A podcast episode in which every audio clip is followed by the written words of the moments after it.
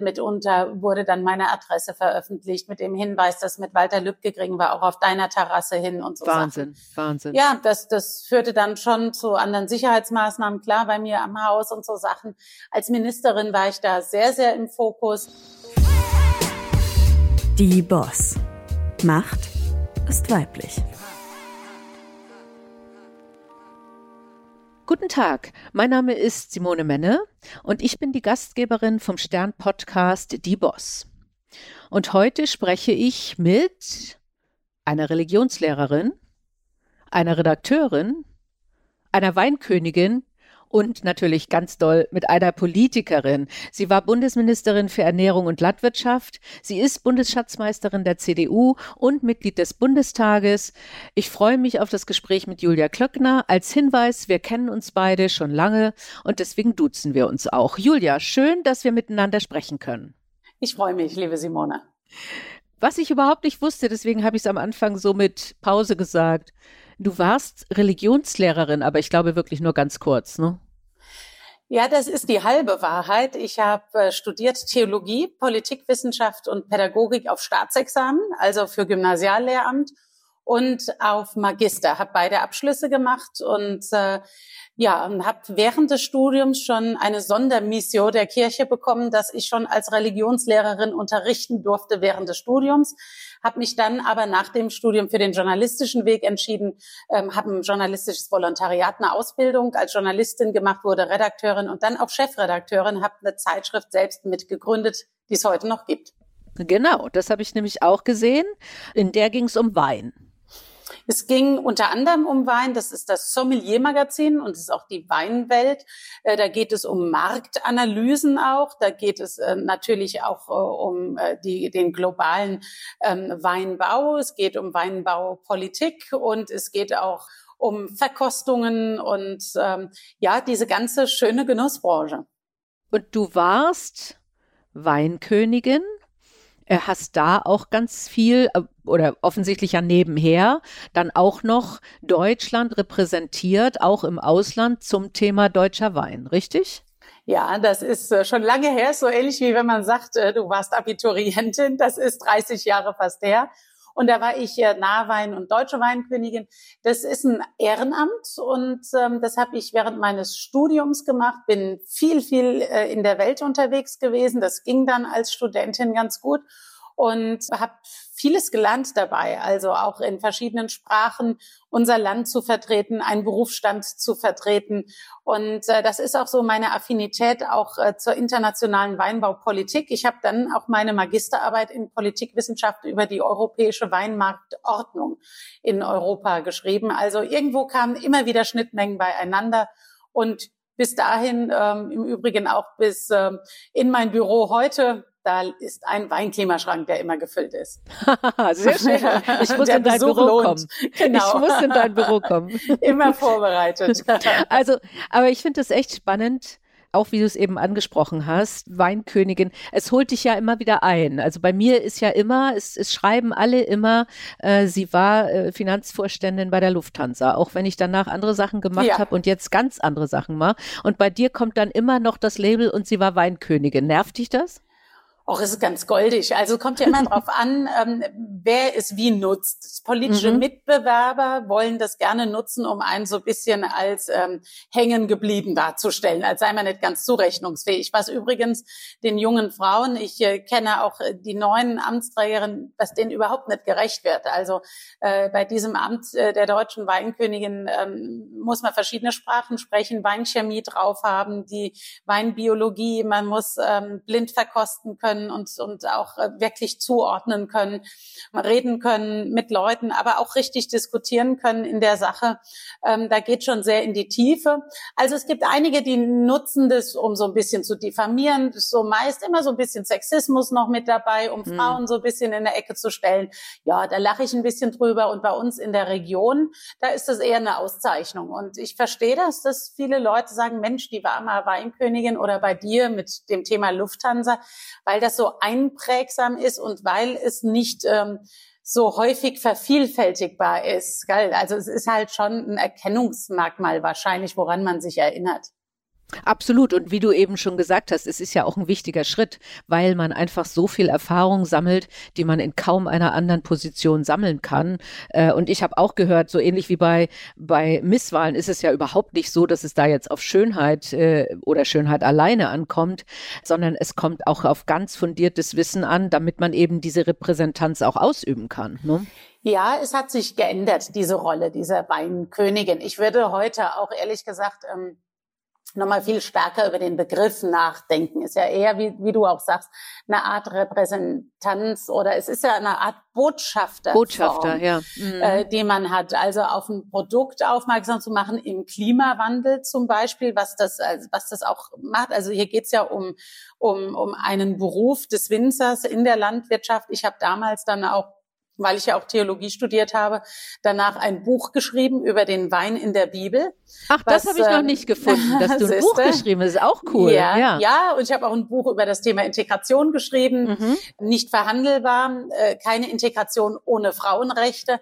Auch das sind so Punkte, ähm, die quasi seit der Weinkönigin-Zeit auch meinen Lebenslauf spicken sozusagen. Aber zu dem Buch Wein in der Bibel, ähm, da habe ich natürlich dann Ursprungstextexegese auch betrieben, sei es im Hebräischen oder im Griechischen, um dann äh, ja auch ein bisschen auf den Grund zu gehen, welche Bedeutung der Wein in biblischer Zeit hat. Und das ist hochspannend, hochinteressant. Ähm, auch Empfehlungen, wie man mit dem Boden, mit der Natur umgeht und auch total aktuell. Und ähm, das sind, ja, das ging auch einher mit diesem Amt, also Vertiefung eines mhm. Themas. Und du bist ja immer noch dabei. Ich habe gesehen auf Instagram, du hast dieses Jahr mitgeerntet. Ich war wieder mit dabei. Ich bin ja groß geworden im Weingut ja. Äh, in Guldenthal. Elterliches Weingut. Mein Bruder selbst hat äh, Önologie studiert, Weinbau, äh, hat den Betrieb übernommen und ähm, mein Neffe ist da jetzt auch schon drin, schon die nächste Generation. Und am Samstag äh, waren wir lesen. Wir machen auch viel mit der Maschine, ähm, aber das war ein steilerer Weinberg und da war ich natürlich mit an Bord es, es ist ein guter Ausgleich für die sonstige Kopfarbeit. Da sieht man nachher, wenn der Eimer voll ist mit Trauben. Man ist nur am Erzählen. Es ist total nett. Man, man isst gemeinsam äh, die, den Eintopf, die Suppe und man ist einfach nur glücklich, weil man was geschafft hat und sieht es dann auch noch. Kann ich mir gut vorstellen. Und man weiß, dass am Ende was Tolles daraus wird. Und äh, so ist es. also das, ja, das kann ich mir schön vorstellen. Gut, aber letztendlich hat das alles dazu geführt, dass du eine sehr erfolgreiche Politikerin geworden bist. Äh, du bist schon sehr früh äh, in die CDU eingetreten und hast äh, sehr viele auch hochrangige Ämter dort gehabt.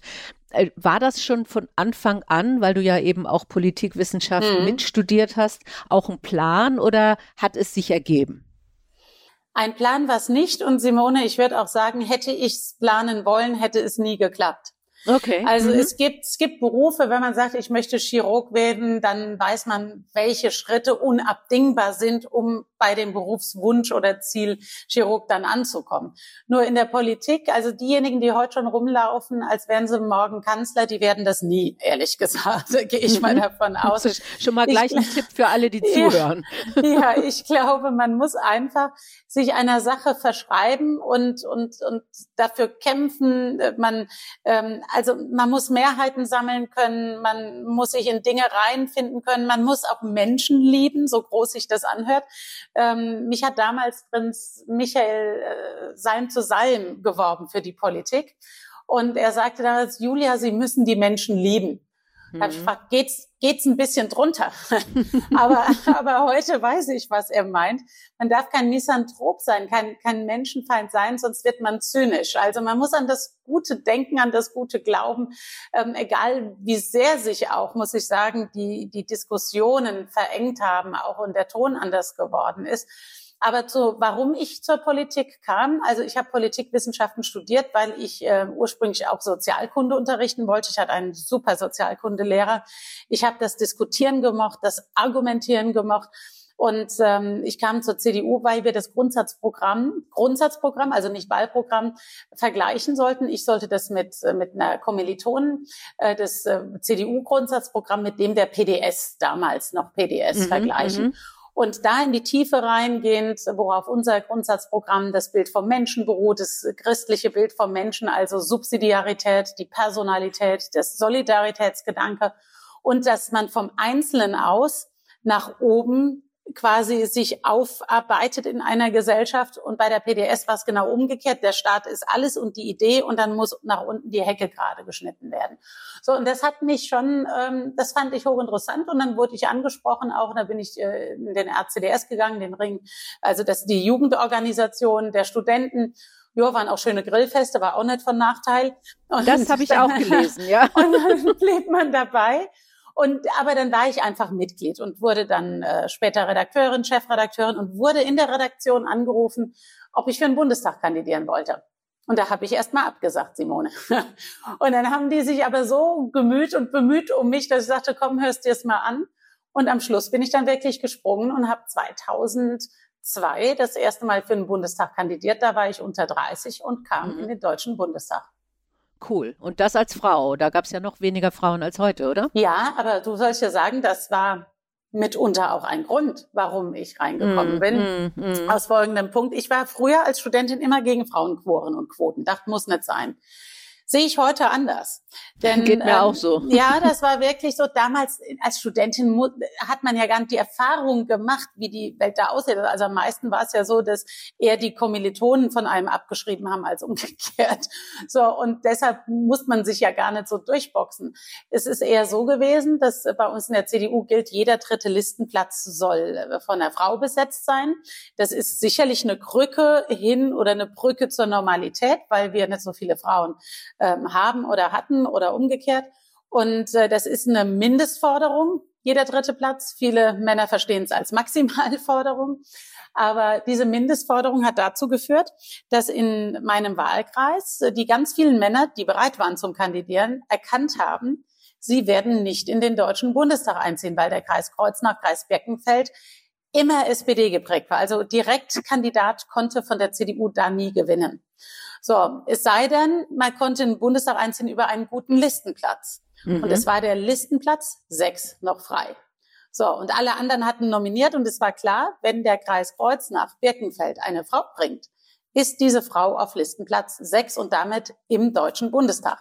Und da okay. mussten die Herren überlegen, Krücke, Stichwort Krücke und, und Druck, überlegen, äh, wieder mit einem der vielen Interessenten, männlichen Interessenten antreten und nicht reinkommen oder mit einer Frau, die dann ähm, in den Bundestag einzieht. Und da war es dann so, dass dann auch Frauen bei mir, ich hatte auch eine Gegenkandidatin mhm. und ähm, ich bin dann über die Liste eingezogen. Aber das Schöne war dann, dass ich ähm, dann äh, bei der nächsten Bundestagswahl, die darauf folgte und der darauf folgenden, dann den Wahlkreis für die CDU das erste Mal gewonnen habe. Das heißt, erstmal die Chance bekommen, loslegen zu dürfen. Das war wichtig und seitdem sagen alle, ah ja, ich wäre, also das, ich sei ja keine Quotenfrau und so. Sag ich, Jungs, ihr hättet mich sonst nie gefragt. Mhm, mh. Also das ist, denke ich, auch wirklich wichtig, auch als Botschaft, dass man auch da nicht sich zurückscheut, sondern sagt, ja, aber lasst mich erst mal reinkommen, dann zeige ich ja. euch schon, was ich kann. Sonst komme ich aber gar nicht mit an Tisch oder mit in den Bundestag. So. Und deswegen sage ich auch allen, also das ist keine Beleidigung, wenn man sagt, ich bin eine Quotenfrau, sondern ich werde euch schon zeigen, dass ich es kann. Ne? Ja. Also das ist ganz und wichtig. Und es ist ja auch nicht so, dass jetzt irgendwie äh, völlig grenzdebile Frauen hochtalentierte genau, junge Männer genau. rausschießen. Ja, genau. Äh, das ist auch nicht der Fall. Und der zweite äh, Punkt ist, es gibt auch genügend Quoten Männer. Was meinst du in der Politik? Da sagt man, ach, es muss aus dem Süden, aus dem Norden muss noch einer hin, es muss der Berufsstand noch. Es sind alles Quoten. So, nur bei Frauen sagt man dann aber qualifiziert müssen sie sein. Stimmt, aber Männer halt auch, gell? Ich hatte ja auch mal einen Podcast mit Frau von der Leyen und da hat sie es auch gesagt, wo sie gesagt hat, in Europa sind nur Quoten. Ja, ja weil ich aus stimmt. jedem Land jemanden brauche und warum soll man dann nicht sagen, ich will auch ein paritätisches Kabinett? Ne? Ja. Aber da hast du dich dann ja auch in der CDU maßgeblich für eingesetzt, ne? dass es auch ja. dort äh, eine Quote ja. gibt. Das war ja hoch umstritten eigentlich. Gut, da hast du recht, das war hoch umstritten. Ähm, und ich war, na, verwundert wäre falsch, aber es war so evident und dann war ich doch etwas verwundert, dass das so klar zuordnenbar war. Es war so, dass die jüngeren und auch jüngeren Frauen gegen eine Quote waren. Und die älteren Frauen bei uns, ähm, was heißt ältere oder reifer oder die schon Erfahrung mhm. gemacht haben, sagten, ja, theoretisch wissen wir, was ihr meint, aber äh, um de facto hin zur Normalität zu kommen, braucht es ein paar Hilfsmittel hier gerade. Sonst ist es geht's nicht. Es, es geht ja nicht darum, dass wir es Frauen einfacher machen, sondern es geht darum, dass die CDU hier mehr Chancen beim Wähler hat. Also einfach mal Perspektivwechsel. Leute, es geht doch nicht darum, dass eine Frau sich nicht anstrengen soll, sondern es geht darum, wie wir als CDU wahrgenommen werden, wenn zu wenig Frauen da sind, aber das Wahlvolk zur Hälfte aus Frauen mindestens besteht. Ist doch ziemlich unklug, wenn man jetzt mal ein Unternehmen wäre. Beim Marketing wird man sagen, schlechtes Marketing. So, und ähm, und es ging auch nicht darum, dass jetzt irgendwie äh, mittelmäßige Frauen eine Chance haben. Also wir haben ja erst dann wirklich wahre Gleichberechtigung, wenn auch mittelmäßig gute Frauen in Spitzenpositionen sind. Ja, ja also genau. es ist ja genau. nicht so, dass wir nur Highlights da an der Männerspitze hätten, ähm, wenn ich mir mal Wirtschaftskrisen und andere Geschichten anschaue. Ja.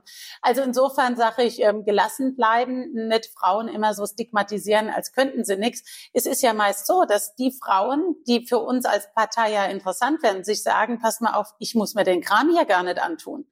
Also ähm, mich diffamieren lassen oder ich muss mir es auch nicht antun, äh, stundenlang in einer Abendsitzung zu sitzen. Wieso macht ihr das nicht online? Dann kriege ich effektiv was hin und so Sachen. Und das führt dazu, wenn Frauen dabei sind, dass man sich auch verändert, auch eine Transformation im Guten hat als Partei. Absolut. Und das ist ja genauso wie im Unternehmen. Deswegen sage ich ja auch, wir brauchen unbedingt wirklich Diversität im Unternehmen. Zum einen, man kriegt unterschiedliche Gesichtspunkte. Zum anderen, Kunden und Mitarbeiter sind eben auch Männer und Frauen und die soll man repräsentieren. Und man verändert dadurch auch allerhand. Äh, und deswegen ist es, glaube ich, äh, undiskutierbar, ja. dass wir es auf allen, in, in allen Gesellschaftsebenen, Wissenschaft, Politik, Wirtschaft auf jeden Fall brauchen. Und äh, du hast eben einen Punkt angesprochen, tatsächlich ja auch noch ein Thema, dass wir, glaube ich, in der Politik fast mehr sehen als in der Wirtschaft, dass viele Frauen auch sagen, warum tue ich mir das an? Und da sind wir ja auch bei einem heiklen Thema. Man wird ja auch sehr stark, egal in welcher Partei man ist, angegriffen, auch gerade jetzt bei Social Media und egal was man sagt, oder? Wie, wie kommst du hm. damit klar? Ja, also ich habe schon viel erlebt, um es kurz zu sagen. Hm. Vor allen Dingen von denjenigen, die immer gegen Hass und Hetze im Netz aufstehen sobald es um eine Unionspolitikerin geht, äh, da gibt's keine Grenzen. Also das ist dann ja, immer ich glaub, ganz bei den, interessant. Ich glaube bei den grünen Politikerinnen auch nicht. Also ich glaube, die Frau Annalena Baerbock. Ja, ja, muss, davon muss geht man ja allgemein aus. Ne? Ja. ja, ja, nee, da, das absolut. Davon geht man ja allgemein aus. Aber ähm, da ist ja auch viel eher von eher Rechtsextremen etc. Mich wundert halt, dass diejenigen, die immer für Anstand im Netz sind, also ich habe am allermeisten an Hass und wirklich Hetze und auch Sexismus abbekommen, eher äh, von, von ganz extrem, also von Aktivisten, von Linksgrünen. Äh, das hat, war sehr, sehr extrem. Gerade von denjenigen, die sonst für Feminismus auch eintreten. Aber äh, übrigens der Kollegin Doro Robert geht es genauso, die von der CSU ist. Da finde ich, ähm, ist es, finde ich, schwierig. Also da hat es mich gewundert, weil dann der eigene Anspruch nicht galt. Ich habe aber auch viel von Reichsbürgern ganz extrem, ähm, natürlich von AfD-Lern und sonst wie. Also das, und deine Frage war ja, wie geht man damit um? Genau. Am Ende sage ich mir, ähm, meinen Ärger kriegen die nicht. Ich möchte nicht meine Stimmung abhängig machen von irgendwelchen Leuten, die sonst eher mal einen Arzt besuchen sollten für die eigene Therapie, als dass sie irgendeinen Schrott ähm, da wegklicken und einem zusenden. Also da sind ja echt Sachen, manche, die sind, die sind ja auch strafrechtlich relevant, mhm, mhm, die man dann auch meldet. Mitunter wurde dann meine Adresse veröffentlicht mit dem Hinweis, dass mit Walter Lübcke kriegen wir auch auf deiner Terrasse hin und so Wahnsinn, Sachen. Wahnsinn. Ja, das, das führte dann schon zu anderen Sicherheitsmaßnahmen. Klar, bei mir am Haus und so Sachen. Als Ministerin war ich da sehr, sehr im Fokus, auch übrigens von NGOs und Aktivisten. Wenn man nicht 100 Prozent ihrer Politik machte, dann war das, dann wurde einem gleich äh, das Gehirn abgesprochen und so Sachen. Okay. Ja. Frauen Weinköniginnen, aber auch Politikerinnen werden häufig auch äh, reduziert auf bestimmte Äußerlichkeiten und damit auch abgewertet. Es gab auch einige Zitate zu dir. Hast du eins, wo du sagst, ey, das war wirklich grenzwertig oder sagst du auch, ach komm, da rede ich rüber weg? Ja, also da, hat mich auch einiges verwundert. Also ähm, ich muss sagen, gerade linke Medien, Taz, Frankfurter Rundschau, ähm, wenn dort Frauen ein Porträt über mich geschrieben haben, sind sie sich selbst untreu geworden, was das Thema Feminismus anbelangt. Es kam kein, wirklich kein Porträt aus, ohne über meine Absätze der Pumps oder meine, meine Haarfarbe oder Föhnfrisur, weiß gar nicht, ob ich eine Föhnfrisur habe, also ich trockne die Haare, ja, zu schreiben oder ähm, über das Thema Weinkönigin. Das, das wunderte mich, das just, ähm, das habe ich auch schon ein paar Mal angesprochen, auch bei, bei Redakteurinnen, die dann eher, die ja sonst immer dafür kämpfen, dass das keine Rolle spielt. Aber was ich so, sagen wir mal, am, am auffälligsten fand, war der SPD, damalige Innenminister und SPD-Landesvorsitzende Levens aus Rheinland-Pfalz, nannte mich Shitstorm auf Pumps. Wie bitte? Shitstorm auf Pumps. Also das ist wirklich so, nicht. Ja. ja. lag vielleicht dran, dass er ein paar Zentimeter kleiner ist. Ist jetzt auch böse von mir, gebe ich auch zu. Aber ähm, da habe ich gedacht, Mensch, ähm, bin gern für Argumente da. Aber das ist jetzt was, das würde man zu einem Mann nicht sagen. Ja. Und da hätte ich mir gewünscht, dass dann auch die Frauen aus der SPD, Stichwort auch feministische Vorkämpferinnen, die ja auch viel geleistet haben, dazu was gesagt hätten. Mhm. So, aber am Ende, wie gesagt, da halte ich mich nicht lange auf, weil äh, dann kriegen die meine Energie, die ich aber für was anderes brauche. Ja, das glaube ich auch. Das ist äh, auch noch ein guter Tipp. Äh, also das, äh, da darf man wirklich sich daran nicht abarbeiten. Ne? Äh, natürlich äh, darauf hinweisen und insbesondere wenn es äh, andere Frauen betrifft, äh, kann ich da auch nur auffordern, dann mal zu sagen, Kollegen, das geht zu weit äh, oder habt ihr gerade mal gehört, was ihr da gesagt habt. Aber sich selber daraus schlaflose Nächte machen, das lohnt nicht, den Aufwand. Ja, so ist es. Also da, da muss man mit sich, äh, man muss sich auch, glaube ich, immer klar machen. Würde das über mich gesagt werden oder so im Fokus stehen, wenn ich dieses Amt, diese Funktion nicht hätte? Und dann wird sehr schnell klar, nimm's nicht persönlich. Mhm, ja. Im Internet habe ich den Eindruck, gibt es fast nur noch Schwarz und Weiß, keinen Austausch von Argumenten und Debatte oder auch das die Erkenntnis, dass Kompromiss nicht automatisch Schwäche ist. Ohne Kompromiss gäbe es heute die EU nicht. Also es ist ja insgesamt, also äh, Social Media, glaube ich, ganz extrem, aber teilweise natürlich auch in den Medien oder auch im Fernsehen, dass es schwierig geworden ist, differenzierte Debatten zu führen, die wir oh, ja. brauchen, die wir unbedingt brauchen, äh, um auszutauschen, was für unterschiedliche Meinungen hat man. Mhm. Also wir beide haben an einigen Stellen sehr unterschiedliche Meinungen mhm. und trotzdem können wir gut miteinander reden und trotzdem dann abwägen. Mag ich nicht. ja, genau. Ja. Nein, ich finde das toll. Ja, weil man ja ist, am Ende dazulernt. Ja. So, genau so. Und Zur Lösungsfindung glaub, brauchst du beide Seiten, ne? So ist es. Und ich glaube aber auch zur eigenen Horizonterweiterung. Man kann ja auch ein Argument eines anderen Standpunktes intellektuell oder auch je nachdem echt interessant oder auch gut finden und dennoch am Ende der Debatte sagen, es hat mich noch nicht überzeugt. Mhm, mh. Aber das gut zu finden und also das, das habe ich auch immer, muss ich sagen, ähm, in meinem Studium oder äh, das Thema Sozialkunde hat mich deshalb immer interessiert, weil man äh, Argumente austauschte und immer mal, mein, mein ehemaliger Uni-Professor Drohe, der verlangte von uns immer eine These einzunehmen und aber das Gegenteil davon immer die gegenteilige Überzeugung zu argumentieren. Also, dass man sich reinversetzt und das, sagen wir mal, mit der Macht des Argumentes versucht und nicht mit der Macht der Ausgrenzung. Und so kann man auch zum Beispiel, ähm, sollte die AfD verboten werden, ja oder nein? Es gibt gute Gründe dafür, sie zu verbieten, aber es gibt auch sehr gute Gründe, sie nicht zu verbieten. Und äh, ich komme nach der Abwägung dazu, sie nicht zu verbieten, aus den Gründen, weil man das Gedankengut nicht verbieten kann, weil wenn Parteien, die jetzt etabliert sind, sich den Anschein geben, sie machen sich die Parteienlandschaft passend. So, das habe ich versucht mit Argumenten zu unterlegen. Ich wurde aber beschimpft als rechtsextrem. Und da sage ich mir, nee Leute, noch mal kurz lesen, noch mal reinhören und nicht im Standbild und in der Schublade bleiben. Und dazu, glaube ich, müssen wir alle auch selber Vorbild sein dann. Absolut, absolut. Und, und auch wirklich sich äh, teilweise dann selber auch mal die Frage stellen, äh, was sind meine Argumente? Äh, ich würde dir bei dem Thema folgen, weil ich auch sage, mhm. wir werden das, was diese Menschen denken, werden wir nicht verbieten können. Und entweder sie gründen eine andere Partei oder machen andere schlimme Sachen. So, Aber genau. es, es wird nicht durch, das hat man bei der NPD ja auch gesehen, so es, wird, es. es. wird dadurch nicht, durch ein Verbot äh, definitiv nicht abgeschafft. Nicht? Also das ist überhaupt keine Frage. Wie, wie würdest du denn junge Frauen trotz aller dieser Schwierigkeiten äh, überzeugen, in die Politik zu gehen? Ähm, ich würde Ihnen erstmal sagen, ihr seid nicht alleine. Mhm. Und es mit konkreten, also wenn ich jetzt hier zum Beispiel bei mir im Wahlkreis ähm, Frauen jetzt motiviere für die Kommunalwahlen mit anzutreten, mhm. auf einer Liste mhm. zu gehen oder sogar als Bürgermeisterin zu kandidieren. Dann würde ich das aber auch immer verbinden, ihr seid nicht alleine mit einem konkreten Anlaufspunkt. Also, dass sie auch wirklich wissen, sie sind nicht alleine, dass man sie unterstützt, dass man auch so einen Sparringspartner hat. Das, glaube ich, ist ganz wichtig. Äh, ich sehe es bei uns in der Frauenunion, da, da sind wir wirklich auch so eine Truppe oder auch bei uns im Deutschen Bundestag sind wir so zehn Frauen, die es so ein bisschen äh, privat auch gefunden haben, wo wir uns gegenseitig auch unterstützen. Mhm. Und äh, ich habe gemerkt, wenn man selbst erzählt davon, also man muss nicht immer nur die Starke machen, man muss nicht immer nur so machen, es wird einen alles nichts jucken. Nee, man kann auch ruhig mal sagen, was einen selber belastet. Also wirklich auch mal das Herz öffnen, aber dann sagen, warum und wofür man das tut.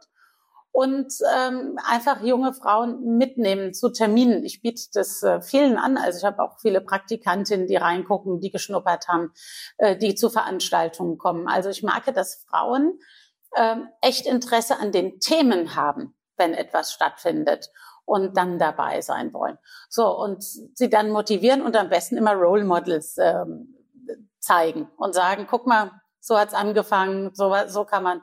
Und einfach sagen, was ist, wenn ihr es nicht macht, dann dürft ihr euch auch nicht mehr beschweren können. Das ist der Punkt, ja, das ist der Punkt. Also ich bin jetzt ja tatsächlich äh, in einer Gemeindevertretung ähm, ja. und ich stelle eben auch fest, gerade Frauen wollen ja viel Gutes verändern, also zu Gutem verändern.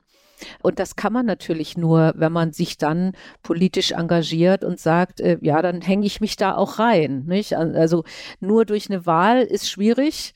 Und wenn man noch nicht mal mehr zur Wahl geht, dann braucht man sich wirklich überhaupt nicht mehr beschweren. Das ist überhaupt keine Frage. Und ja. ich kenne viele junge Frauen. Ja, deshalb bin ich auch noch Mitglied in der katholischen Kirche. Dann kann ich mich auch beschweren. Okay. wobei, ja. wobei ich da ja. heute Morgen eine Frau von Maria 2.0 gehört habe, die nicht mehr in der Kirche ist, aber sich trotzdem einsetzt, äh, weil ja gerade momentan auch der Papst sich äh, tatsächlich das erste Mal mit Frauen ja. die Stimmrecht haben, zusammentut, um zu sagen, wie reformieren wir die katholische Kirche. Ne? So Trotz aller einfach. Schwierigkeiten. Wärst du denn dafür, dass Frauen auch mehr Einfluss in der katholischen ja. Kirche? Ja, ja, ja, ja. Also ich bin groß geworden auf dem Dorf und mein Bruder war Messdiener und ich durfte keine Messdienerin werden, nicht von den Eltern aus, sondern von der Kirche aus, weil man mhm. Mädchen nicht zugelassen hat. Das ist heute anders, weil sonst könnte sich der Pfarrer den Kelch selber an den Altar holen, weil sonst finden die keinen. So, und deshalb sind Mädchen auch zugelassen, was ich für richtig finde. Ich war dann Lektorin in der Kirche, sowas. Aber das ist für mich so eine, ich war damals echt total enttäuscht und konnte es gar nicht verstehen, warum ich keine Messdienerin werden durfte. Und ähm, ja, und sowas ändert sich und das halte ich auch für notwendig, auch in anderen Bereichen. Ja, gut. Dann können wir gespannt sein, was da auch in der katholischen Kirche noch passiert. Es wird ja auch gesagt, das C in der CDU, ist das noch gültig mit der jetzigen Migrationspolitik? Was sagst du zu diesem Argument? Ja, Migrationspolitik heißt ja nicht naiv zu sein oder C heißt ja nicht naiv zu sein. Also, also ich meine, ich finde, Herr Gauck, der Bundespräsident, der ehemalige, hat es richtig gesagt. Unser Herz ist weit, aber die Mittel sind begrenzt. Mhm. Und ähm, ich meine, ähm, die Jobaufteilung, die einen sind nur fürs gute Herz zuständig und die anderen sind dafür zuständig, wie es umgesetzt wird, wird auf Dauer nicht funktionieren.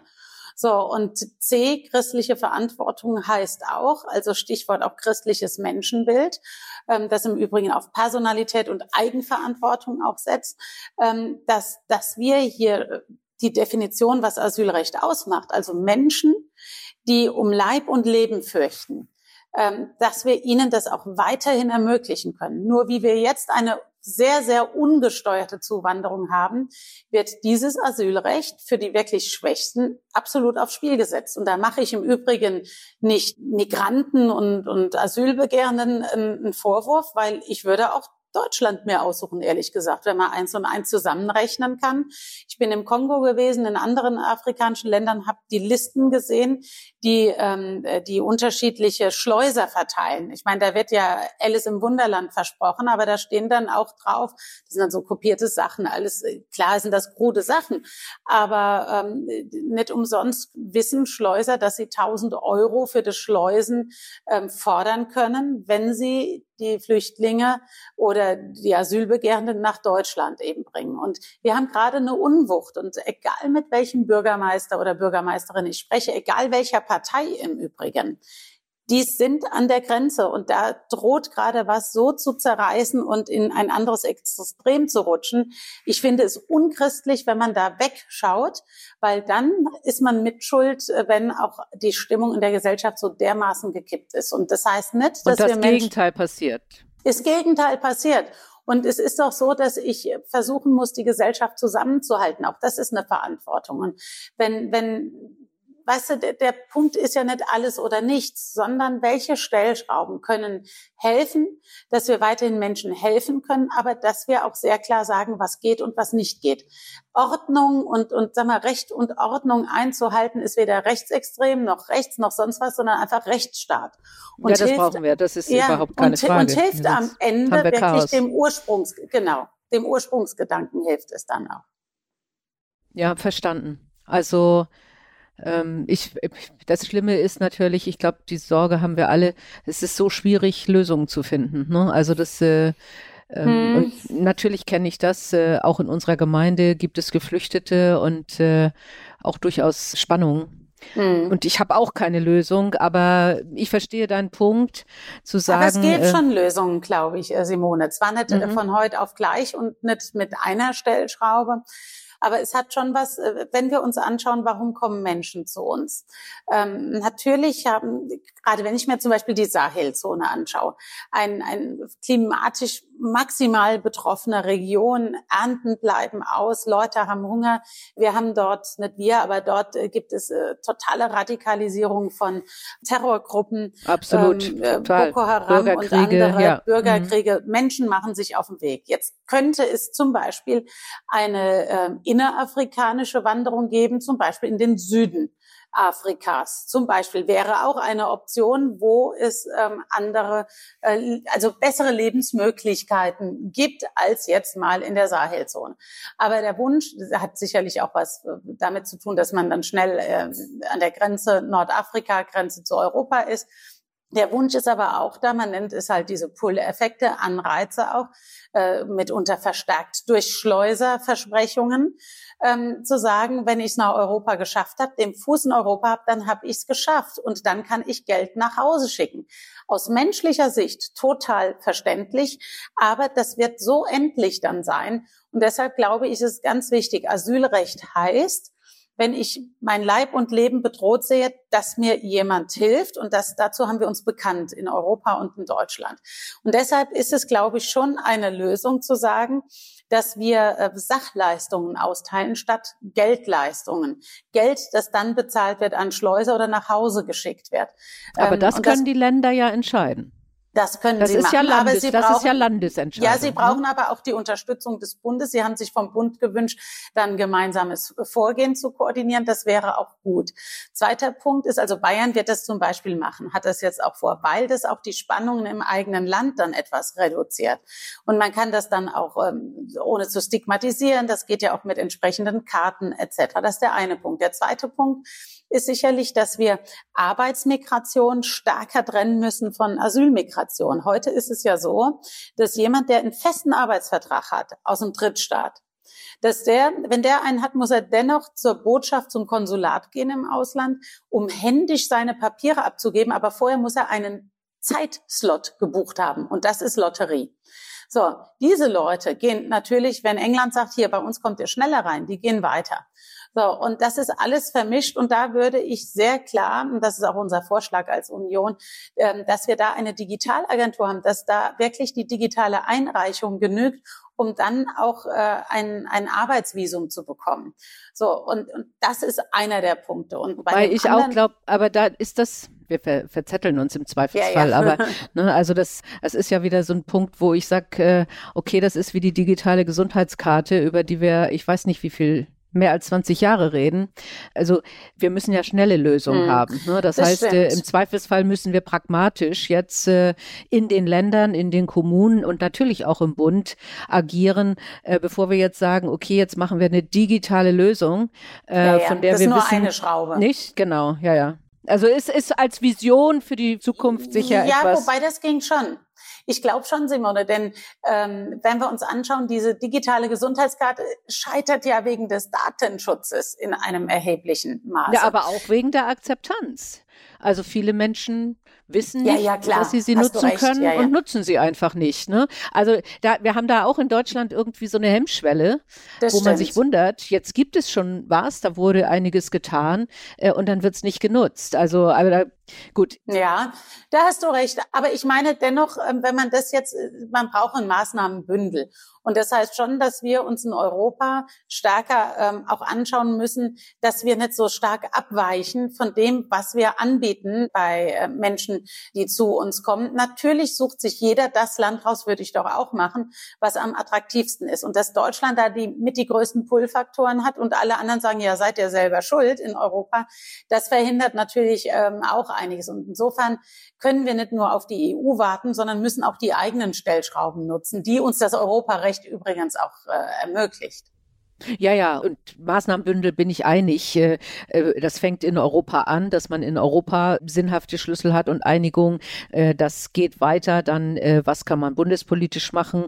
Und dann eben, was kann man in den Ländern machen? Und, und der Punkt ist, also nicht so viel reden, sondern mal tun, nicht? Ich glaube, da mhm. sind wir mhm. einig, dass, dass das da sind hm. wir in hm. Deutschland eben auch super gut, ob in Unternehmen oder, äh, oder auch in anderen äh, Sachen. Lass uns nochmal analysieren, lass uns nochmal diskutieren äh, hm. und einige naja. Kommunen sind da super pragmatisch. Ja, und aber machen. die hätten gerne, die hätten gerne zum Beispiel eine Wohnsitzauflage, was ich verstehe. Also bei uns das jetzt auch so hier in der Stadt, wo ich äh, bin, äh, Bad Kreuznach, ziehen die allermeisten, äh, zieht's in die Stadt, verständlich. Also der, ähm, äh, der Migranten, äh, weil sie sagen, wenn man anonym ist, Familie etc. Aber eine größere homogene Gruppe kriege ich schlechter integriert als dezentral Einzelne. Wir haben es auf den Dörfern so, dass es unglaublich viele Initiativen gibt, um Menschen zu helfen, die zu uns kommen. Fahrräder werden hergerichtet, was weiß ich alles. Also wirklich tolle Sachen. Ich habe da schon viele besucht, auch zu Gesprächen. Problem ist dann, irgendwann hört die Begeisterung auf, weil wenn man das alles gemacht hat und dann nach drei Monaten die Leute plötzlich weg sind, es gibt keine Wohnsitzauflage, die wurde abgeschafft. Äh, da sage ich schon, diese Dezentralität ist für die Integration besser. Ja, wobei ich da durchaus gute Erfahrungen gemacht habe. Also wie gesagt, ich bin ja, ja aus, der, aus einer dörflichen Gegend. Da mhm. sehe ich das eben auch. Da werden Fahrräder bereitgestellt und äh, es gibt ein Haus. Es sind äh, vor allem alleinstehende Männer, was ja keine einfache Gruppe ist, aber die wirklich sich bemühen, die Sprache zu lernen und, äh, und auch äh, entsprechend äh, zu arbeiten und, und bisher noch nicht einfach verschwunden sind, wobei ich trotzdem sage, ist natürlich auch für die ganz, ganz schwierig, alleine in einem Dorf zu sitzen, wo nichts passiert, wo es keinen Laden gibt. Und die Probleme sind vielfältig, aber ähm, ich glaube auch, wir müssen, und das bist du und das bin ich auch, wir müssen sagen, wir wollen Lösungen finden und wir haben auch bestimmte Sachen, die wir anfangen können. Wir warten nicht auf die anderen. Das, was wir können, das machen wir. Und ansonsten arbeiten wir weiter an den möglichen Lösungen auf, auf größeren Ebenen. Diese Diskussion, die wir beide jetzt äh, im Kleinen hatten, die ja. hattest du ja auch als Ministerin in einem Kabinett. Und da ist es ja, ja jetzt erstmal ziemlich egal, ob die gleiche Partei oder auch in einer Koalition. Man muss sich da durchsetzen. Ich würde mal vermuten, dass man beim Thema Landwirtschaft, äh, da sagt doch ein Wirtschaftsminister oder äh, Arbeits- und Sozialministerin, ja, also Landwirtschaft kommt ganz ans letzter Stelle. Wie hast du dich da durchgesetzt? Ja, also erstmal war Landwirtschaft zu der Zeit, wo ich äh, Bundesministerin war, Landwirtschaft und Ernährung ähm, absolut im Fokus. Ähm, zum einen, weil die Corona-Zeit aufkam und es ums Versorgen ging. Also es gibt Revolutionen und äh, Straßenchaos, wenn Menschen nichts zu essen hätten. Und, und wir alle wissen, wie das in der Corona-Zeit war. Hamsterkäufe. Wir wissen, wie das war, als plötzlich äh, LKWs mit Lebensmitteln an der Grenze standen, weil ja kontrolliert wurde wegen äh, Corona-Infekten.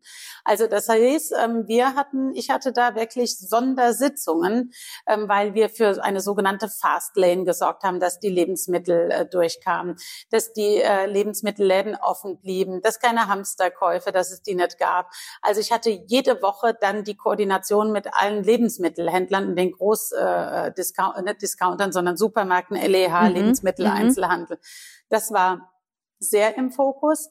Dann war im Fokus Und dementsprechend hattest du dann auch eine gewisse Machtposition am Tisch. Ja, das erläutere ich gleich, was okay. das mhm. bedeutet.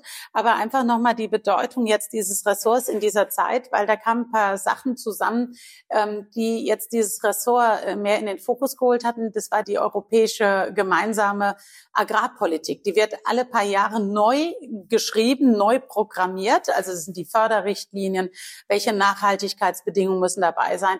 Und die war jetzt dreimal gescheitert, diese Reform. Mhm. Und jetzt hatten wir unsere Ratspräsidentschaft in dieser Zeit und äh, da musste ich mit 27 Mitgliedstaaten diese Reform schmieden. Das äh, haben wir lange, lange dran gearbeitet, hat dann auch geklappt, morgens um 6 Uhr. Und ähm, deshalb war das im Fokus. Und dann hatte der Arbeitsminister natürlich Interesse dran, wegen der Saisonarbeitskräfte zum Beispiel oder die Umweltministerin wegen der Biodiversität. Also wir sind überall ähm, auch im Übrigen der Entwicklungsminister wegen der Frage, sind gleiche Wettbewerbsbedingungen auch mit anderen Märkten. Also wir sind überall irgendwo auch von Interesse gewesen. Und wie setzt man das eigene Ziel um? Ganz klar, Do und Des hat was mit Geben und Nehmen zu tun, denn es geht nichts ins Kabinett, an einem Gesetzentwurf, was nicht vorher Ressort abgestimmt ist. Okay. So, und wenn ein Kollege meinte, irgendwas stoppen zu müssen bei mir, dann habe ich gesagt, gut, dann gucke ich mir mal dein Gesetz an. Also das, das muss man dann schon und dann die Kanzlerin mit auf der Seite haben, das ist wichtig und am Ende einfach ordentlich miteinander umgehen gut vorbereitet sein, nicht so lange labern, die wichtigsten Punkte nennen und vor allen Dingen super Staatssekretäre haben, die im Vorfeld schon mal miteinander die Hauptkernpunkte miteinander besprechen. Also auch eine gute Vorbereitung, gute Argumente, auch aufzeigen, was es möglicherweise auch dem anderen Ressort bringt. Du hast ja. eben ein paar genannt, ja, äh, ja, ja, wenn man einfach auch Abhängigkeiten aufzeigt äh, und im Zweifelsfall sagen, ich gucke bei dir auch ganz genau hin. Genau so, kann man freundlich um, umschreiben dann, ja. Aber es okay. versteht dann jeder. Also ich habe äh, ich habe gelesen, also nein, ich habe äh, ich habe ChatGPT benutzt, äh, um zu fragen, wofür steht Julia Klöckner? Oh, es ist ein schönes Ergebnis, glaube ich. Es wird dir gefallen. Also unter anderem steht da drin, also stand natürlich drin, was du alles gemacht hast, aber es steht auch drin, trotz aller Kritik duckt sie sich nie weg und sie ist schlagfertig und rhetorisch geschickt. Würdest du das bestätigen? Ja, ist jetzt nicht eher anrüchig, aber es nee. stimmt, ich stucke nicht weg. Also das ist schon so, ähm, wenn ich einen Fehler mache, sage ich das auch, ja, ich mache auch Fehler.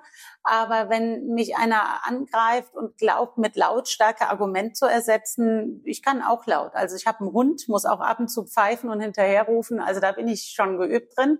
ähm, ja, also wegducken finde, also ich denke immer, je älter ich werde, vielleicht kommt das so mit dem Alter, ich vertrete nicht nur mich, ich vertrete auch uns Frauen, um es mal kurz zu mhm, sagen. Und mhm, es ist mhm. so, wenn's, wenn wir eine Fraktionssitzung haben und die Frauen reden, dann wird es plötzlich lauter.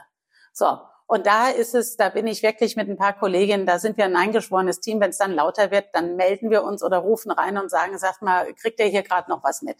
Das oder, ist tatsächlich so, ja. Ja, das, ja, also das erleben wir auch in Ausschüssen. Also es hat jetzt ja, nichts nur mit der Union zu tun. Das erlebe ich auch woanders äh, wenn eine Frau was gesagt hat, neulich habe ich ja mal eine grüne ähm, ähm, Abgeordnete, eine jüngere Abgeordnete unterstützt, die hatte was gesagt was klug war und ja, und dann kam ein Mann, hatte das gesagt, und dann haben sie alle getrommelt und geklopft und haben gesagt, Entschuldigung, das habe ich eben aber schon mal bei jemand anderem gehört gehabt, ja.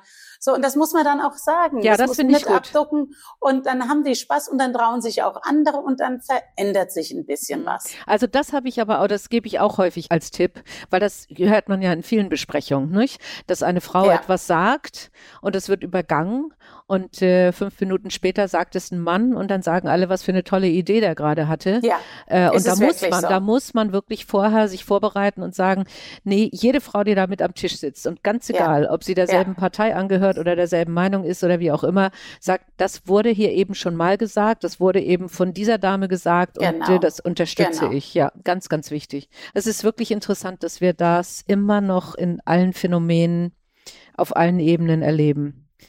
Wie geht das mit Politik und Privatleben? Also ich habe mal gesagt, als Vorständin, ich war so fremdgesteuert, also das war ganz, ganz schwierig. Aber ich kenne Kolleginnen, die es auch anders hinbekommen haben. Aber ich kann mir vorstellen, durch Reisen, durch Sitzungen, durch, äh, du musst in Berlin sein und dann äh, auch im Wahlkreis unterwegs sein. Man gibt auch einiges an Privatleben auf. Ja, teils, teils. Also es hängt natürlich auch immer mit der, der Stärke der Freundschaften und der Familienbanden mhm. auch ab. So, ähm, ich glaube, wenn wenn zwei, drei oder wenn alle so potenziert werden wie wir als Politiker, dann kommt man kaum zusammen. Aber was ich wirklich gemacht habe, ist über viele Jahre, oder sind ja mehrere Jahrzehnte, ich bin ja auch schon 50, äh, wirklich Freundschaften und Familie gepflegt. So. Und äh, man braucht halt Inseln. Ich habe zum Beispiel Freundeskreise, die ich seit 30 Jahren habe von, von der Schul- oder Uni-Zeit. Ähm, und wir fahren einmal im Jahr zusammen weg. Das wird Anfang des Jahres äh, geplant, das ist äh, klar. Oder auch äh, Familienfeste, die sind, äh, soweit es geht, unverrückbar. Also mhm, man mhm. muss dann auch Prioritäten setzen und Kontakt halten. Und ähm, ja, aber es hat auch was mit der Konstitution zu tun, was, glaube ich, nicht gut ist, wenn man sich auspowert die Woche über, wenn man heimkommt, dann nicht mehr ansprechbar wäre. Mhm. Das wäre mhm. schlecht, geil. Also man muss es gut organisieren, denke ich schon. Aber sicherlich, es ist alles andere als einfach für die Liebsten um einen rum, sagen wir, auch dieses Tempo mitzumachen. Aber das ist auch nochmal ein guter Tipp, glaube ich, für alle Zuhörerinnen, sicher auch Zuhörer, dass man wirklich auch sagt, äh, bestimmte Sachen müssen einfach auch feststehen, also private Termine. Ja. Und man braucht auch Kraft für genau das, weil es hilft natürlich auch in der Karriere nicht, wenn man kein ausgeglichener Mensch mehr sein kann, weil es gar kein Privatleben mehr gibt. Ne? Ja, ja, mhm. ja. Sowas zum Beispiel. Aber ich glaube so, das hat auch, sind auch Lebensphasen. So als junger Mensch, da will man vorankommen und als, und heute bin ich auch gelassener. Ich springe ja auch nicht mehr über jedes Stöckchen, ehrlich gesagt. Geil. Also, ähm, Kann mir nicht vorstellen, sag, dass du das jemals gemacht hast, aber. nee, das auch nicht. Aber da ist man ja, weißt du, so unter 30, als ich in die Politik kam, da wollte ich erstmal aufsaugen, alles, was ging, mm. damit man dann irgendwie einen Blick hat. Aber heute ist es schon so, man kennt ja vieles, man, man, man, man ja, auch so spieltheoretisch weiß man, was wo rauskommt und äh, Kosten-Nutzen-Abwägung. Und ich glaube, das kommt dann auch mit so einer gewissen Souveränität.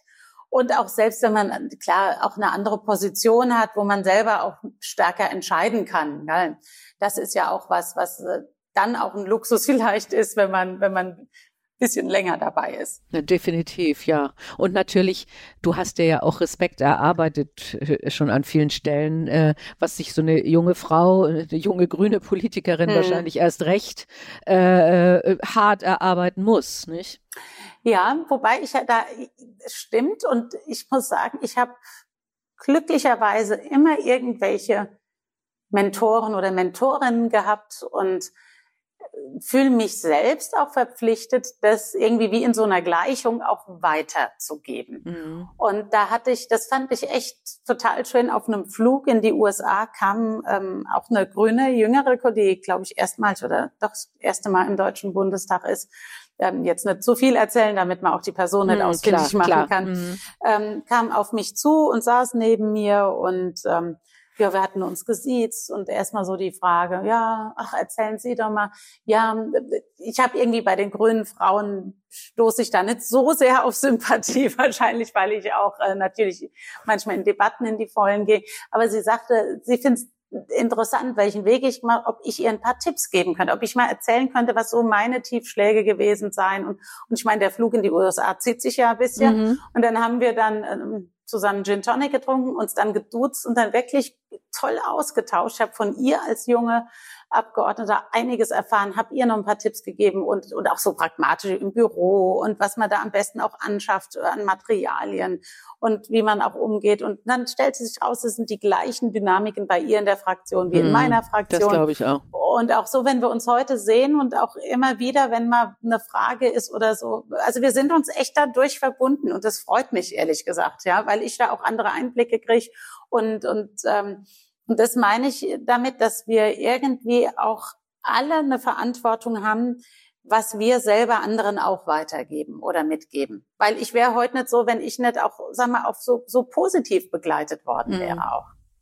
Also das ist, da, glaube ich, ganz, ganz wichtig. Also, weil egal welcher Partei man angehört, wir sind und auch als Bürger oder Bürgerin sind wir der Gesellschaft verpflichtet. Und letztendlich gehe ich davon aus, dass jede Frau, die sich in den Bundestag wählen lässt, auch was Gutes für die Gesellschaft will. Jetzt meint, und das haben wir vorhin schon gesagt, hat man unterschiedliche Meinungen, wie, wie der Weg sein sollte. Hm, über den hm. muss man sich austauschen. Ja. Aber deswegen kann man ja trotzdem sich gegenseitig helfen, äh, gerade in kritischen Phasen, die nichts mit ja. bestimmten ja. Lösungs äh, zu tun haben, die, ne, die für die eine Partei steht. Ne? Aber das finde ich toll. Also auch dieses Thema Vorbild sein, anderen Frauen helfen, weil ja manchmal auch kommt, ja, Frauen es gibt so einen Spruch, Männer fördern Männer, aber Frauen fördern keine Frauen. Und ich glaube, das hat sich geändert in den letzten Jahren, aber ja, es ist ganz wichtig, dass wir das auch immer noch mal wieder sagen. Wir müssen unbedingt auch Frauen fördern. Ja. Ja, sehe ich auch so, als auch kritisch. Ich meine, eins muss man auch sagen, Frauen müssen aber auch bereit sein, zu kandidieren und auch bereit sein zu verlieren. Also ich erlebe schon recht viele, die sagen, naja, ist denn klar, dass ich den Platz kriege. Sag ich, nee, ist nicht klar. Und dann ziehen einige zurück, sage ich mir, Leute, wenn ihr wirklich Gleichberechtigung wollt, dann heißt das es stimmt. Nach oben wie nach unten Gleichberechtigung. Und da sage ich, komm, wenn nicht versucht, mit jeder Niederlage, ich habe ja auch schon Niederlagen gehabt, ähm, lernt man auch wieder. Also man, man wird ein Stück ähm, runter. ja, ja, man wächst da dran. Das glaube ich ja. auch. Es hört sich in dem Moment der Niederlage natürlich nicht schön an. ziemlich ne? blöd an. Genau. Das will man gerade nicht hören genau. und denkt, oh je, Satzbaustein und ja. Poesiealbum. Aber am Ende ist es wirklich so, weil man ähm, an seiner Resilienz arbeitet, weil man an sich selbst auch arbeitet, weil ja, am Ende gibt es eine Situation, die einen dann in Zukunft nicht mehr überraschen kann und man ist vorbereitet. Hast du irgendwelche Methoden, um mit Niederlagen oder Tiefschlägen umzugehen? Meditierst du hm. oder sowas? Oh Gott. nee, du gehst, du gehst, nee, in, Wein, glaub, du gehst in Weinberg oder mit genau. Hund, ja. Trinke ein Glas Grauburgunder. Nee, ich, ach, ich, ich, ich liebe es draußen in der Natur zu sein, wohne mm, auch direkt das am erdet, Wald und so. Nicht? Und das ja, erdet, total. Ja. Mm. Und Heimat ist hier schon so, also Heimat ist ja, ja, ist auch ein bisschen manchmal auch überladen so oder aufgeladen, aber es hat schon was mit, also mein Freundeskreis ist echt eine Riesenstabilität. Also wirklich, das sind Herzensmenschen, also ähm, das, das ist was, wo ich so dankbar bin, dass der so klar, so fest und so verbunden ist, auch untereinander und, und Familie. Das ist das eine. Also was mir hilft, ist einfach reden darüber. Ich habe einen sehr, sehr sehr, sehr engen Lebensfreund, ähm, der auch mein, mein Bauzeuge war, der auch Psychologe ist, unter anderem das studiert hat, ein sehr kluger Mensch ist. Und ähm, mit dem berät ich alles. Also das mhm. ist ein, ein ist, er redet mir nicht nach dem Mund, sondern ist ähm, wirklich so mein zweites Hirn und Gedanke und Gegenspieler und Gegenrede und alles. Und das ist so ein Punkt, aber klar, auch in sich gehen. Ich habe tolle Mitarbeiter, habe ein wirklich tolles Team. Ähm, einige sind schon sehr, sehr lange bei mir und ja, auch, dass man da so offen ist. Also ich würde jetzt mal sagen, für ja, für Kritik oder kritische Anmerkungen, aber immer, dass man nicht drin verhaften bleibt, sondern gleich einen Blick nach vorne auch hat mhm, wieder. Mhm. Sowas irgendwie, ja. Das sind doch, das sind Methoden und das sind tolle, tolle Tipps, die vielleicht auch anderen helfen. Ich habe noch zwei mhm. Fragen, weil wir leider Gerne. zum Ende kommen müssen. Ich glaube, du bist auf dem Weg in deinem, in deinem Wahlkreis, ne? Genau. Ich habe ein paar Termine hier im Wahlkreis. Ein großer Wahlkreis, fahrt zwei Stunden vom einen zum anderen Ende. Und äh, da muss man sagen, kann man gut Urlaub machen zum Teil, weil der Empfang schlecht ist. gut, aber wir haben es ja hingekriegt. ja, genau. Äh, was macht dir momentan, die Welt ist ja unruhig, was macht dir momentan am meisten Sorgen? Was hält dich wach nachts? Boah, also mich treibt schon eine gewisse Labilität in unserem Land um. Mhm. Also Deutschland galt als stabil, ähm, ausgewogen. Wir sind sehr polarisiert geworden in verschiedenste Richtungen. Reflexe kommen ratzfatz.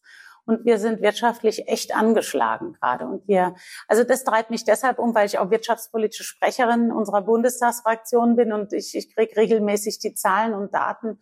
Und die sind jedes Mal erschreckender, weil diese starke Wirtschaftsnation Deutschland deshalb Gehör gefunden hat. Übrigens auch mit moralischem Anspruch und vielem anderen, äh, weil wir als starke Wirtschaftsnation wahrgenommen worden sind. Und jetzt werden wir gerade wirklich durchgereicht, gell? also von den Industrienationen. Wir sind in der Wettbewerbsfähigkeit zurückgefallen. Und jetzt äh, die Zahlen zum Auftragsrückgang, äh, der sagt natürlich etwas aus für die Zukunft. Also es kommen echt, muss ich sagen, harte Zeiten auf uns zu weil ähm, das, was wir hatten, lange Jahre Wirtschaftswachstum, man konnte Geld verteilen, auch für Soziales, man konnte damit auch ausgleichen. Das wird schwieriger werden. So, das treibt mich um.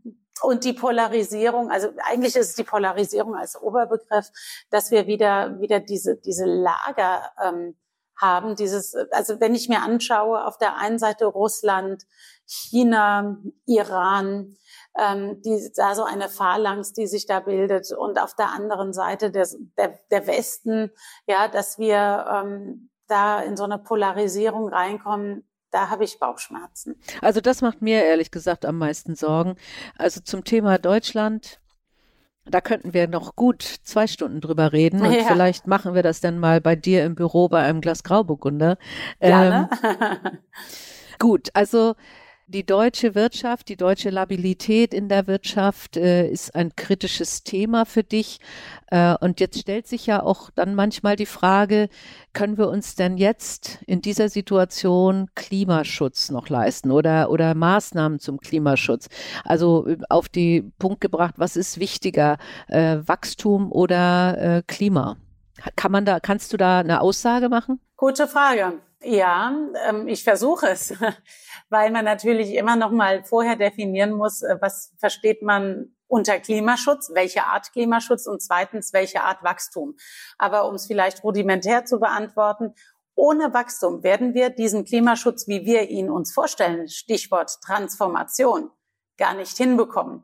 Denn die Transformation hin zu Nachhaltigkeit, ich spreche jetzt nur mal mhm. ähm, zum Beispiel grüner Stahl etc., ähm, das alles muss finanziert werden. Und dass zum Beispiel ThyssenKrupp ähm, einen Förderbescheid zwei Milliarden Euro bekommen hat, ähm, das sind Gelder, übrigens auch Steuergelder, die müssen erwirtschaftet werden.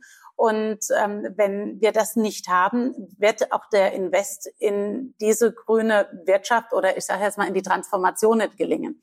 Und ich glaube, unser Klima ist, oder machen wir es anders, mehr Klimaschutz kriegen wir durch Innovation und durch äh, Erfindungen hin ähm, und eben nicht aufhören damit, weil mit, mit Verboten oder mit Verzicht auf was wird uns nicht weiterbringen, weil uns die Welt ja nicht folgen wird in dieser Art.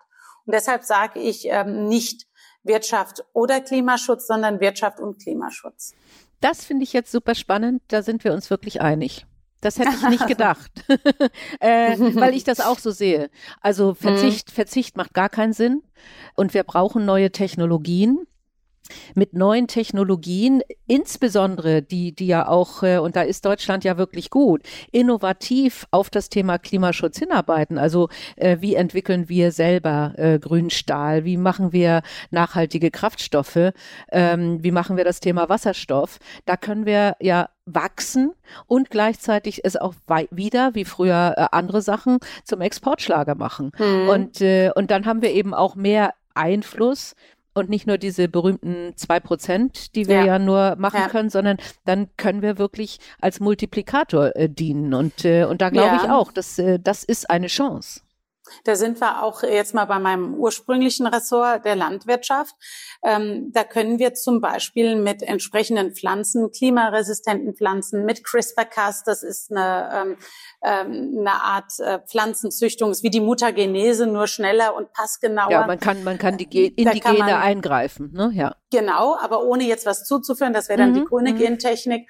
Und da ist es wirklich so, dass wir äh, klimaresistente Pflanzen, äh, das Ernten sicher zum Beispiel sind wir weniger Lebensmittelverschwendung und Ressourcenverschwendung haben, äh, Pflanzen, die ähm, auch mehr CO2 zum Beispiel binden oder die, die Forschung, wie wir im Boden schneller Humus aufbauen können und solche Sachen. Also das, das gilt ja dann nicht nur für Deutschland. Man muss aber dann auch offen sein für so etwas. Also das heißt auch, ähm, dass der Gesetzgeber das eben nicht ähm, verbietet, sondern auch ermöglicht. Mhm. Hm. Das ist erstaunlich, dass wir uns da so schnell einig sind. Siehst du? ich dachte, da brauchen wir länger. Und noch ein nee, Glas nee. Grauburgunder. Sehr gut. Ich glaube, was, was mich manchmal stört, also dieses Unternehmertum haben wir auch ein bisschen verloren. Ja, wir haben sehr lange mhm. sehr gut gelebt und, äh, und sind ziemlich satt geworden. Und jetzt, jetzt dreht sich ganz viel. Es kommen neue Technologien. Man muss transformieren, was un, auch wirklich tolle Chancen bietet. Aber viele halten fest an dem, was wir hatten und sagen dann, und, und das das muss jetzt, äh, das muss jetzt so bleiben. Und früher war mhm. Unternehmertum, also jetzt, ich denke an die Automobilindustrie bei der ersten Ölkrise, da wurden ganz tolle Motoren entwickelt, die eben super effizient waren. Ja, mhm. da, da hat man und, und also das, äh, das, das ist, das ist noch ein Punkt, also bei diesem, den du auch genannt hast, Labilität in Deutschland.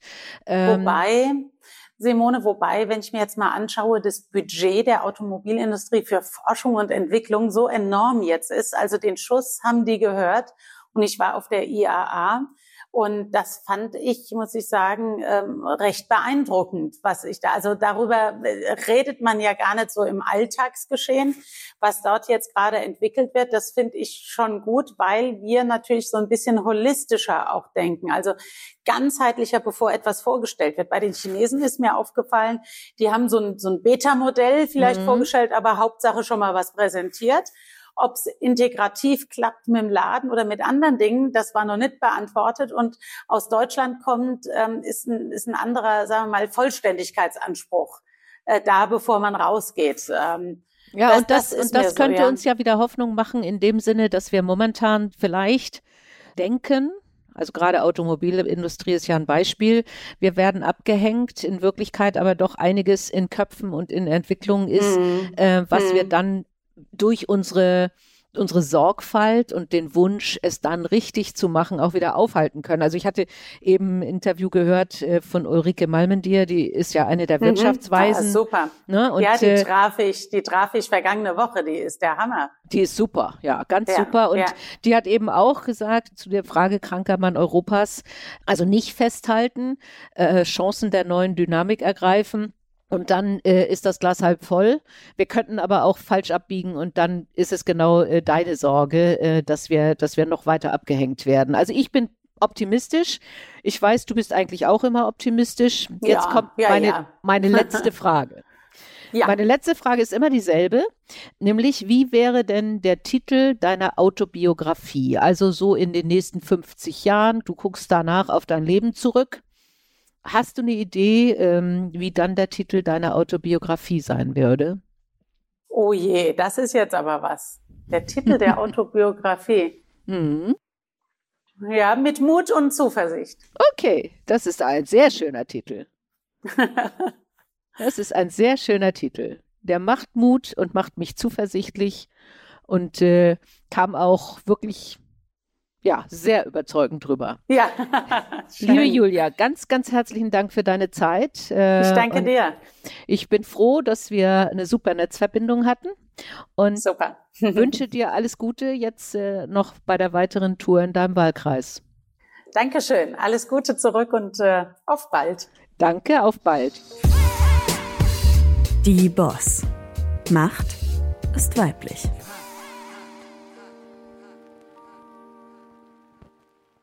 Dieser Podcast ist eine Produktion der Audio Alliance.